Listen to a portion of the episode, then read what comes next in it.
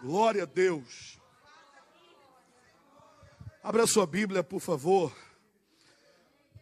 Livro do Êxodo, capítulo 33, versículo 18.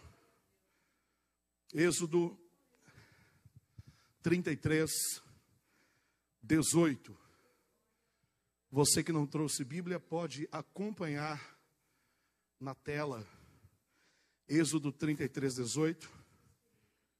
Diz assim: Então ele disse: Rogo-te que me mostres a tua glória. Rogo-te que me mostres a tua glória. No 3 você vai repetir isso comigo. Rogo-te que me mostres a tua glória. Um, dois, três.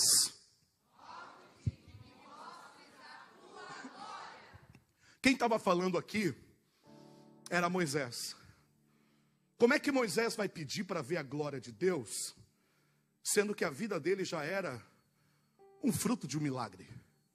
Moisés foi aquele jovem hebreu que foi poupado pelo exército de Faraó e pelo decreto que havia saído na época. Moisés foi aquele que a sua mãe Joquebede o deixa num cesto de juncos no rio Nilo para que ele fosse escondido de certa forma. E a filha de Faraó o encontra, o tira das águas e dá o nome dele de Moisés, que quer dizer tirado das águas. Moisés foi aquele menino que cresceu no Egito com toda a sabedoria, com todos os estudos, com todas as formações que lhe eram oferecidas na época. Moisés foi aquele que logo após descobrir a sua identidade e via os hebreus sendo castigados ele resolve fazer justiça com as próprias mãos, mata o egípcio, esconde na areia e foge para Midian.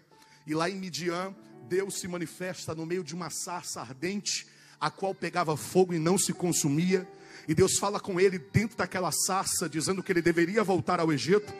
E ele, então, inseguro de si mesmo, pergunta a Deus e diz: Deus, e quando me perguntarem quem é você para vir libertar o povo hebreu, você vai dizer que o eu sou te enviou. Era esse Moisés que estava pedindo para ver a glória de Deus. Moisés foi aquele homem que volta no Egito, aquele homem que encara Faraó de frente, junto com seu irmão Arão, aquele homem que, de certa forma, anuncia as dez pragas, aquele homem que pega o povo de Israel, sai de uma forma é, insegura no meio do deserto, Faraó vai atrás, mas Deus transforma essa insegurança em bênçãos, porque deserto é lugar de extremo, o calor de dia é acima de 50 graus, o frio à noite abaixo de zero graus. Para o povo não morrer de frio à noite, Jeová era coluna de fogo, para o povo não morrer de calor de dia, Jeová era nuvem de glória. Se o povo sentia sede, até a rocha tinha que dar água por beber. Se o povo sentia fome, Deus fazia chover uma matéria desconhecida do céu, chamada de maná. Números 11, 7 diz que era o maná do tamanho da semente de coentro e cor de bidélio. Deus não deixa o seu povo passar fome, porque Deus havia ordenado e havia dito: coma mais ou menos dois litros de maná por cabeça e não guarde nada para outro dia, porque se guardar para outro dia vai apodrecer, porque Deus no deserto não trabalha com depósito, Deus no deserto trabalha com providência diária. Talvez não sobre, mas também não vai faltar, porque o Deus que você serve é o Deus de providência. Foi esse Moisés. Esse Moisés que quando chega a uma certa altura do mar vermelho, ele está para frente do mar e na frente está o mar com toda aquela imensidão, atrás o povo reclamando e dizendo: "Será que Deus nos trouxe aqui para morrer?" Porque na frente o mar, do lado montanhas, e lá atrás Faraó, vindo ao encontro deles que não havia se conformado com a saída, o êxodo do povo hebreu. E agora Moisés escutando o povo dizendo: Deus nos trouxe aqui para morrer. Lá no Egito, pelo menos tinha cenoura, batata, repolho, alface, tinha tudo o que queríamos. E hoje nós estamos aqui, comendo o básico e vamos morrer. E nem sequer sepultura iremos ter para sermos enterrados. Parece que eu estou vendo Moisés irado, porém cheio do Espírito Santo, olhando, dizendo: Que adianta?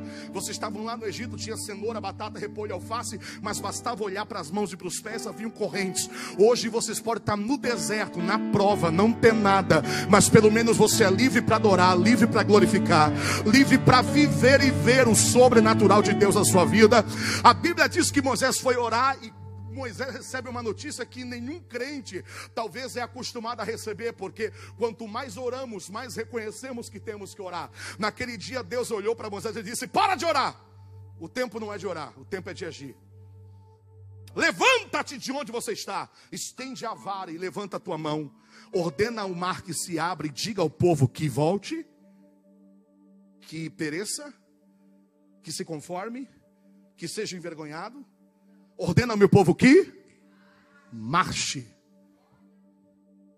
A Bíblia diz que quando Moisés pega a vara, estende a mão, na mão de Moisés era uma vara mas na mão de Deus era uma chave de madeira que abriria a porta no meio de águas. Deus te pergunta aqui nessa tarde: o que é que você tem em tuas mãos hoje? Giovanni, eu tenho uma enfermidade, eu tenho um problema, eu tenho uma dívida, eu tenho um assunto mal resolvido, eu tenho uma mágoa, eu tenho um rancor, eu tenho um ódio, eu tenho uma raiva. Na tua mão pode ser o fim, mas na mão de Deus é apenas o começo. Na tua mão pode ser uma pedra lisa do ribeiro com uma funda, mas na mão de Deus é um fuzil que vai acertar a testa do gigante e ele vai cair por terra. Na tua mão pode ser uma queixada de jumenta fresca, mas na mão de Deus é uma metralhadora metralhadora que vai matar mais de mil de uma vez só. Na tua mão pode ser um lenço, mas na mão de Deus pode ser um agenciador de milagre, de sinais, prodígios e maravilha. Eu estou sentindo Deus aqui. Foi esse Moisés que pediu para ver a glória. Porque quando ele estende a mão e a vara sobre o mar, a Bíblia diz que Deus fez soprar um forte vento oriental e soprou a noite inteira. Só que o interessante é que o povo só saiu de manhã para o outro lado. Como é que pode Deus abrir o mar a noite inteira e o povo só sair no outro dia de manhã? Porque o mar não se abriu daqui para lá, o mar se abriu de lá para cá. Ah mas, ah, mas eu já vi série, eu já vi novela, eu já vi um filme, tá tudo errado. O mar não abriu daqui para lá, o mar abriu de lá para cá. É um vento oriental, ou seja, é um vento contrário. É você orar e Deus enviar um vento contrário. É você começar a fazer a campanha em vez de dar certo, dá tudo errado. E quando você começa a fazer campanha e dá tudo errado, como a irmã falou que desde 2014 está orando para vender essa propriedade. Se fosse outro, ia orar mal e mal um ano e ia dizer o quê? Desisto vou procurar outro meio. Até golpe ela levou. Para provar a tua fé, minha irmã. Para provar a tua fé. Por quê? Porque quando o crente começa a orar, o crente acha que alguma coisa vai mudar, ou a gente acredita que alguma coisa vai mudar. Eu vou dizer uma coisa para você. Eu não estou fazendo aqui apologia a você não orar. Porque quanto mais você ora, mais você reconhece que você tem que orar. Só que eu vou te falar uma coisa aqui que você vai chocar, mas tu vai receber e vai levar isso pro resto da tua vida. A tua oração não muda Deus. Deus é sempre o mesmo. O que ele tem para fazer, ele faz. E o que ele não quiser, ele não faz. A tua oração não muda Deus, mas muda você. Não pegou? Vai entender agora. A tua oração não vai mudar Deus, porque Deus é imutável. A decisão de Deus já foi tomada. Deus só vai te dar quando você mudar. Então, por isso que quando você ora, você muda você mesmo. E quanto mais você ora, mais você fica perto daquilo que Deus quer. E mais rápido vai vir o que tem para vir. Entendeu? Às vezes não é você que espera a bênção. Às vezes é a bênção que espera você ficar pronto. Mas está demorando tanto. Ainda tem raiz de mágoa aí. Ainda tem rancor ainda tem ódio no coração, ainda quer vitória para bater fotinha no Instagram, fazer biquinho, ostentar no Facebook. Não é para isso que Deus tem para você. Não é para isso que Deus vai operar um milagre. Não é nada sobre você. É tudo sobre Ele. Tudo que Deus te der vai ser para a glória do nome dEle. Tudo que Deus te der vai ser para abençoar alguém. Tudo que Deus te der vai ser para ajudar alguém. Quem recebe? Quem pega essa visão aqui? Outro dia, depois que o mar se abriu, que o povo passou, aí sim o povo atravessou. E enquanto o povo não terminava o trajeto, o mar continuava aberto uma parede de água de cá e uma parede de água de lá. E a Bíblia diz que eles atravessaram a pés enxutos. Ouvi uma história que um professor acadêmico, muito sábio de filosofia, ateu, tentou explicar que o povo de Israel atravessou o Mar Vermelho com água nas canelas devido às tábuas das marés. Um crente doido no meio pentecostal, até o tutano, igual eu e você, levantou o dedo e disse: Então o milagre foi maior, professor. E o professor disse: Por quê? Porque só Deus para fazer Faraó e todo soldado se afogar com água pela canela. Porque depois que o povo atravessou, o que, que aconteceu? O mar se fechou. O Faraó morreu.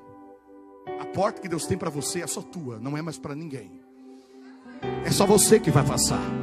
É só você que vai atravessar. Não se compare ao outro. Não fique com inveja do irmão. Inveja não é de Deus, inveja é do inferno. Não guarde mágoa, não, não tenha inveja.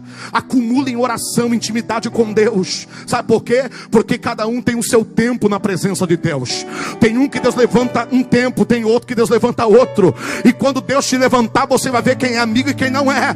Porque amigo de verdade não é aquele que chora no teu ombro. Amigo de verdade é aquele que sorri e suporta o teu momento de vitória e de milagre. E muita gente vai ter que suportar depois dessa tarde aqui estou sentindo Deus. Ah, Moisés viu tudo isso. Aí eu leio o Êxodo 33, 18. Senhor, eu quero ver tua glória. O que, que é glória? É um substantivo feminino que vai muito além do que um elegante nome de uma jovem senhora. Glória quer dizer honra por obras realizadas. Eu quero ver sua honra.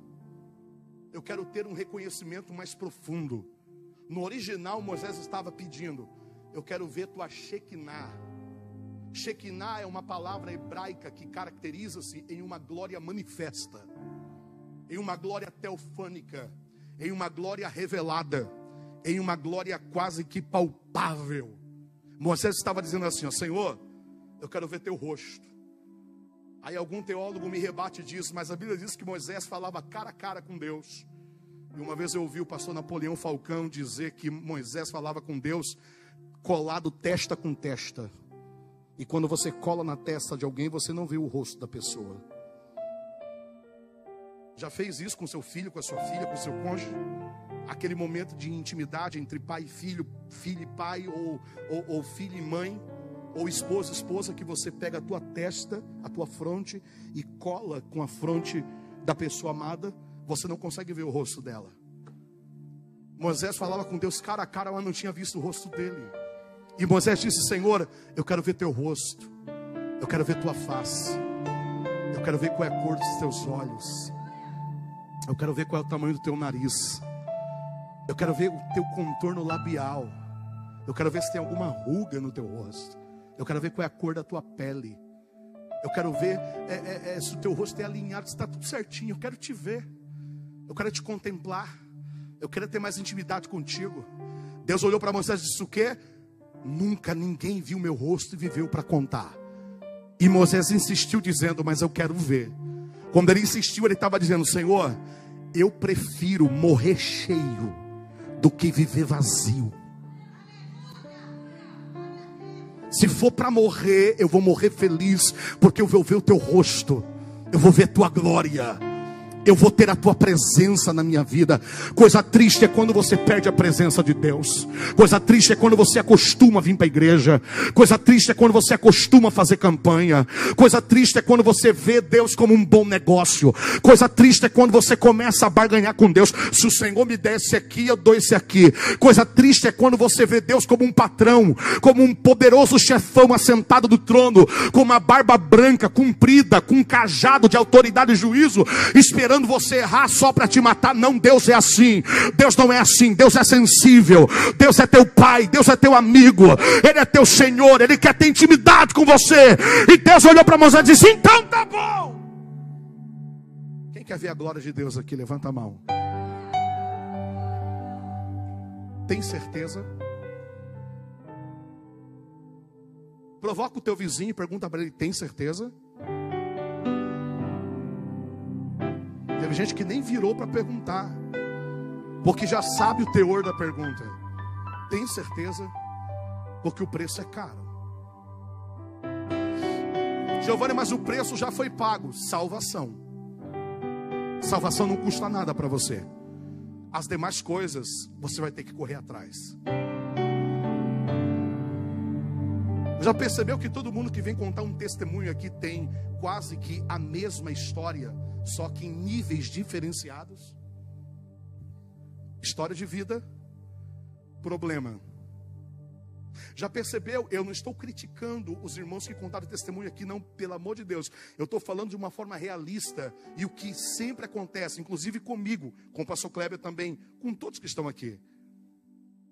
Quando está tudo bem e está tudo ok, o ser humano em geral, inclusive eu, nós não se lembramos de Deus.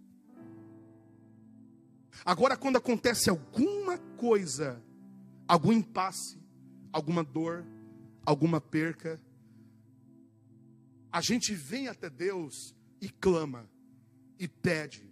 E quando a gente não tem força, a gente pede ajuda para alguém. Porque a gente acredita que os homens que vemos aqui são homens de Deus, e são mesmo. São pessoas de Deus, são pessoas que vão orar por nós, são pessoas que vão abençoar a nossa vida, são pessoas que vão interceder pela nossa vida. Os nossos pastores. Um exemplo aqui da irmã que contou o testemunho aqui que o pastor Pedro sempre insistia com aquela alma. Esse é o papel do pastor. É buscar a ovelha que está perdida, é buscar a ovelha que está desnorteada, ainda que a ovelha não admita que está perdida. Porque o pior perdido é aquele que não admite. É aquele que diz: está tudo bem comigo. Mas são esses que nós temos que buscar e conscientizar. Só que a maioria de nós, problema, petição, entrega, sacrifício. Depois de tudo isso, é o ciclo, vitória. Tem pessoas, pastor Kleber, que pagam o preço antes. Antes mesmo de conhecerem a Deus. Deus olhou para Moisés e disse: Tem certeza? Ele disse: Tenho. Então tá bom, tem um preço. Qual é o preço? A fenda da rocha. Eu vou colocar você na fenda de uma rocha. E eu vou deixar você lá. E o pior, porque o que está ruim pode piorar, sabia disso? É a vida real, sem cor, sem verniz, cruel é o que muita gente está enfrentando aqui e não contou para ninguém. Tá ruim? Piorou, não é verdade? Você começou a fazer campanha, em vez de melhorar, piorou. Cadê Deus? Está no mesmo lugar. E a minha oferta vai brotar no tempo certo. E o meu voto, Deus recebeu.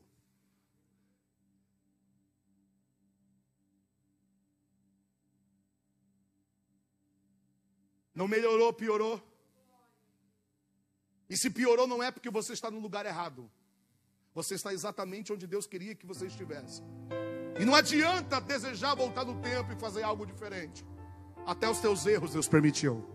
Para que você crescesse, amadurecesse. E que você sabesse que o mérito não é seu, é dele.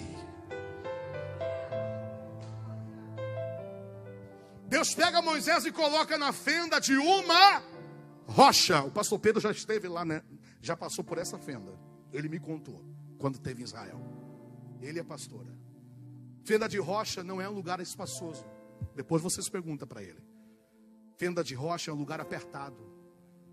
É um local sombrio. É um local que tem horário para bater sol, se bater. Para quem sofre de claustrofobia, é terrível porque é apertado, é pressionado. Para você entrar em uma fenda de rocha, muitas vezes dói, machuca, magoa, arranha, sangra. Na fenda não tem lugar para mais ninguém, é só para um. Mal, mal dá para um, é você e Deus, Deus e você. E o pior, pastor Kleber, é que a Bíblia não diz quanto tempo Moisés ficou na fenda. Tem gente aqui na fenda há anos. A irmã contou o testemunho aqui que ela ficou pagando preço. Foi nove anos? Quantos? Oito anos e meio. Ela ficou na fenda, esperando Deus fazer o milagre. A irmã aqui, desde 2014, na fenda sangrando, chorando, levando golpe, pessoas mentindo, mas ficou firme, crendo, confiando, esperando, porque o que te sustenta na fenda não é o milagre. O que te sustenta na fenda não é o mover. O que te sustenta na fenda não é a providência. O que te sustenta na fenda é a fé. É a fé que a nossa irmã falou aqui. Ela pregou aqui hoje. Deus te usou aqui hoje para falar com a gente e para confirmar essa palavra. Fé é o fim e fundamento das coisas que não se vê, Hebreus 11, 1. E a certeza das coisas que se esperam. Hebreus 11, 6. Ora, sem fé é impossível agradar a Deus. Deus, quando vê você na fenda e não sai dali por nada, olha lá. Sem fé é impossível agradar-lhe, porque é necessário que aquele que se aproxima de Deus creia que o milagre vai acontecer. Volta lá, que a vitória vai chegar, que algo vai mudar, sim ou não? É aproxima de Deus e creia que Ele existe. Agora avança. E que o galardoador, e que Ele é o galardoador dos que o buscam. Aí sim. Primeiro a crença em Deus, depois a vitória, depois o galardão, depois o milagre, depois o perdão, depois a salvação. Primeiro Deus, depois a vitória. Primeiro Deus, depois o milagre. Primeiro Deus, depois a providência. Primeiro Deus, depois a salvação. Primeiro Deus, depois o mover. Primeiro Deus, depois o agir. Primeiro Deus, depois o trabalhar. E tem mais, irmãos.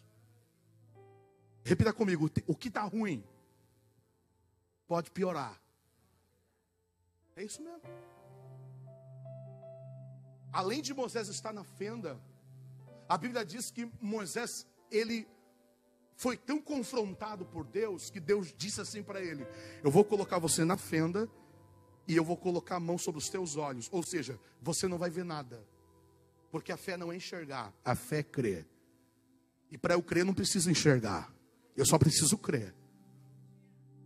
Como é que eu vou crer em algo que eu nunca vi? é fé. Como é que você crê em Jesus se você nunca viu Jesus pessoalmente, de corpo na sua frente, de corpo presente, de corpo manifesto?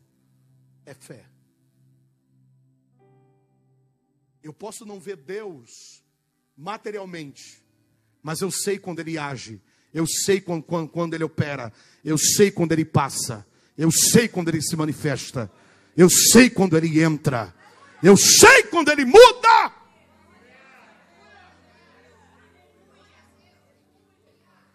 Deus vai te dar de volta tudo que você perdeu. Quando o pastor Kleber colocou a mão na senhora, eu vi um anjo descer na sua frente com uma bandeja.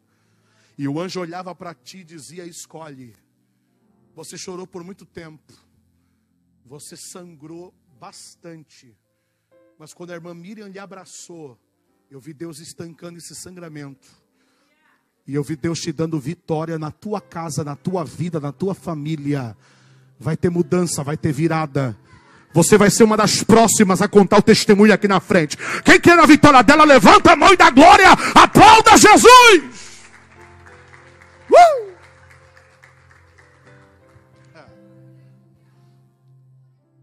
Deus vai permitir você não ver nada. Só para mostrar para você mesmo se você crê nele de verdade ou você só quer ver o mover.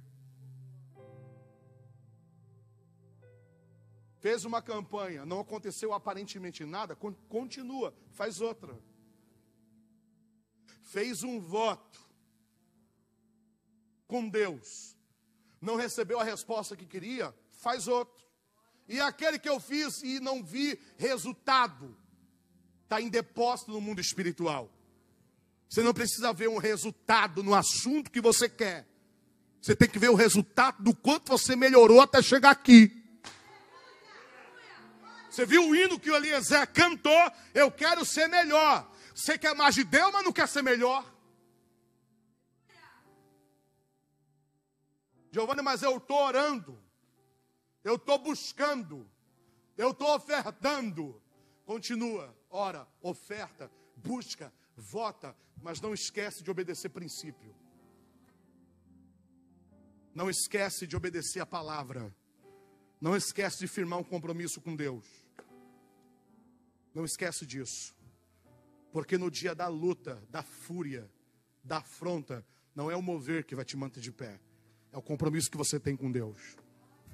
Deus pega Moisés e coloca na frente e tapa o olho dele, e Deus diz: A hora que eu passar, eu vou tirar a mão. E a hora que eu tirar a mão, você vai me ver de costa. Você não vai ver, ver, ver o meu rosto. Que não é como você quer, como eu quero. Não é a hora que você quer, a hora que eu quero. Não é quem você acha que vai ser, é quem eu quero. E lá fica Moisés, apertado e cego, sem ver nada. Quanto tempo? Não sei. Mas não se preocupa, porque ele não morreu. Ele continuou vivo. Vou morrer! Não vai. E se morrer, Jesus te ressuscita. Não vou aguentar. Aguenta. Deus não dá nenhuma prova além daquela qual nós não podemos suportar. Se Deus chamou você até aqui, você aguenta. Se Deus te conduziu até esse lugar, Ele confia em você, Ele investiu em você, Ele trabalhou na sua estrutura e Ele sabe que você suporta sim. O diabo não vai ter esse gostinho de bater palma e dizer: Eu falei para você, eu avisei, porque eu tenho certeza que enquanto Moisés estava na rocha, o diabo chegou no ouvido dele e disse: Sai daí, ô seu abençoado. Deus te esqueceu aí, rapaz. Ele não vai vir, não. Ele falou com você e sumiu. Ele tem mais o que fazer. Ele tem coisa mais importante para fazer, além do que se revelar para você. Sai daí. Não vale a pena? Quem é que já ouviu isso aqui? Os, os haters de internet estão de plantão aí. Eu vou falar, tô nem aí. Quer falar mal, pode falar. Não é negócio de igreja, de pastor. Para que isso? Igreja sou eu. Uh -uh, você não é igreja, você é templo. Você só é igreja quando você está ligado ao corpo. Igreja é o corpo. Cabeça, tronco e membros. Você é o lugar que o Espírito Santo habita e mora, mas você só é corpo quando você está ligado ao mesmo, quando você é um membro do corpo. Para com isso. É, não vou para a igreja para dar dinheiro para pastor. Você não dá dinheiro para pastor. Não dá. Se você dá, aleluia, um sacrifício diante de Deus. Para Deus, para a obra de Deus, para o reino de Deus. Nós falamos isso aqui quase três anos debaixo de uma tenda. Quem critica voto é, por, é, é porque não tem coragem de pegar. Não é, não é o assunto não é dinheiro, o assunto é, é, é, é avareza mesmo. Porque tem gente que é teu amigo até quando você entra para falar de grana. E eu não vou aqui falar de grana, não vou entrar nesse mérito. Porque dinheiro é algo tão supérfluo. Você não precisa de mais dinheiro. Giovanni, mas você não sabe o que eu estou passando. Irmão, o pouquinho que você tem, Deus vai multiplicar. O pouquinho que você tem, Deus vai te abençoar. Quando você tirar a prioridade disso, Deus vai te honrar, Deus vai te abençoar, Deus vai entrar com a providência, vai operar um milagre. Entenda isso. A arma que o diabo mais usa para tirar a gente da igreja é o mesmo assunto velho de sempre. Sai daí, não vai dar dinheiro para pastor. Ninguém está colocando uma arma na tua cabeça aqui, obrigando a você pegar envelope. Você pode vir a vida inteira na igreja e nunca dar um real de oferta. Você vai ser bem recebido do mesmo jeito. Do mesmo jeito. Nós estávamos aqui há três anos do culto da vitória e nós trabalhávamos com votos ao Senhor, oferta alçada ao Senhor. E teve gente aqui, eu sei quem é sem o nome, eu não vou jamais expor, mas eu conheço, amigo meu, gente que nunca pegou um envelope na vida. E acabava o culto, a gente estava, glória a Deus, junto, a gente ia na cantina, a gente eh, comigo ao crente, porque crente não bebe, não fuma, mas come, que só misericórdia, né, irmão? O diabo está ali na frente dizendo: sai daí, não vale a pena, é perca de tempo, é furada, é esquema. Irmão, não, não tem nada combinado aqui. Esses testemunhos aqui são de Deus, são pessoas de Deus, são, são, são, são pessoas que trazem o exame, que são curadas aqui. O que nós já recebemos na quinta da vitória aqui, ó, eu fazendo a propaganda da quinta aqui. É, o que nós já recebemos aqui é, é exame de pessoas que trouxeram. É, é, e outra, não é só coisa boa que acontece, não. Não é só milagre.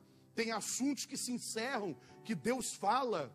Esses dias nós estávamos lá em Ponte Alta E nós entramos numa casa para orar, uma senhora que estava acamada há mais de 10 anos, não sei se o pastor Leandro te mostrou a foto. E o pastor Leandro entrou para orar pela irmã, levantou a mão. Quando ele colocou a mão para orar por cura, Deus falou com ele e disse assim: Ó, eu não vou curar essa mulher, eu não vou curar ela. Eu, vou, eu, eu estou preparando ela, eu vou recolher ela para acabar com o sofrimento dela e da família. Eu percebi que alguém olhou assim, e, e eu ajudei a orar. E disse: Deus, faz a tua vontade, faz o teu querer, cumpre com o teu propósito. Quando foi uma semana que nós tínhamos retornado de Ponte Alta, o pastor de lá postou a foto da irmã que tinha partido para a eternidade. Não tem como combinar isso. A irmã estava há 10 anos de cama. Então, o que é falado aqui por homens de Deus, que vem do alto, que vem do trono, vai se cumprir. Vale a pena esperar em Deus, vale a pena ser fiel a Deus, Vale a pena estar no propósito de Deus. Convida mais alguém. Ah, mas a pessoa não acredita mais em igreja. Não tem problema, traz ele. Diz que é tudo doido aqui mesmo. Que nós somos tudo doido. Pode falar. Que tem gente pior que ele aqui dentro. Pode trazer. Traz traz enfermo, traz doente, traz traumatizado, traz gente com trauma. Vocês vão ver e já estão vendo o que Deus está fazendo aqui nesse culto, nessa tarde, para a glória e honra do nome do Senhor.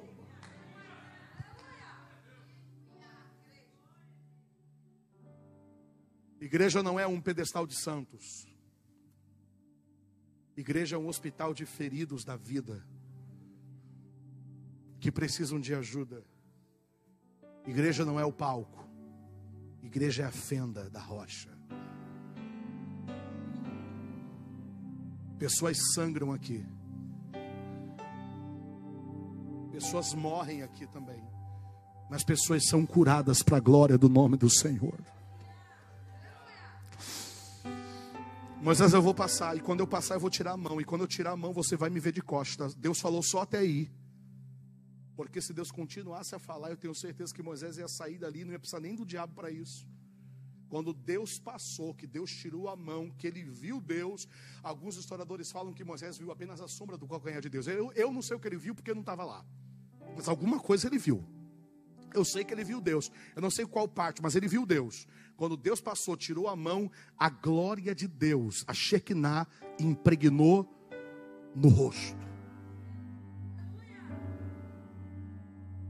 A Bíblia diz que o rosto de Moisés começou a brilhar como o sol. Por que rosto? Porque rosto fala de identidade. Quando você tem uma experiência sobrenatural com Deus, Ele muda a sua vida ele muda o seu caráter. Ele muda o seu temperamento, ele muda a sua rotina, ele muda o tom da sua fala, ele muda o jeito que você trata os outros, ele muda.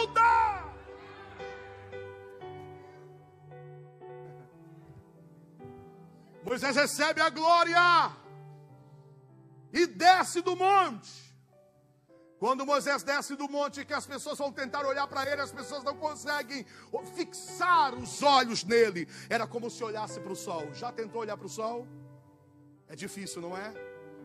Até com óculos de sol, muitas vezes é difícil olhar para o sol. Nós não conseguimos enxergar devido ao refugor, de, de, de, devido ao calor, devido ao clarão que ele emite. Quando as pessoas olhavam para Moisés, eles não conseguiam olhar para Moisés. Eles pegaram um pano e tentaram jogar na cabeça de Moisés para abafar o brilho, para tirar o brilho. Quando Deus começar a fazer algo na sua vida, as pessoas não vão entender, vão olhar e dizer: Hum, tá metido. Tá metida. O que, que aconteceu? Tá indo no chá de mulheres? Está indo no culto da vitória? Está indo na tarde da bênção? O que está acontecendo? Pegou a religião como escudo, está tentando maquiar uma pessoa que você não é. Não, Satanás, eu fiquei na fenda, eu paguei o preço, eu chorei quando ninguém viu, eu orei quando ninguém viu.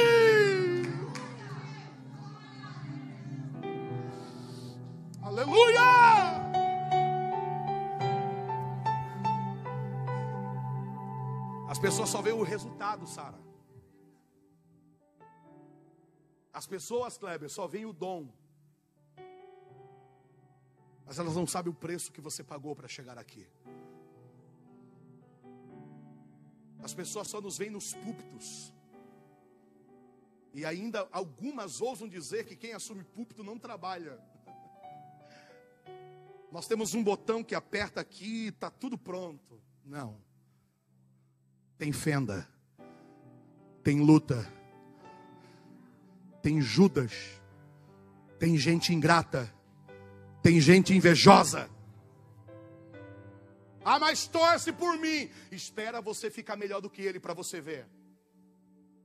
Porque tem gente que quer ver você bem, mas não melhor que ele. Chega. Você vai viver o propósito de Deus independente do que o patrão vai achar, independente do que a família vai achar, independente do que alguém achar, porque quando chegam os boletos na tua casa, não é eles que pagam, é você.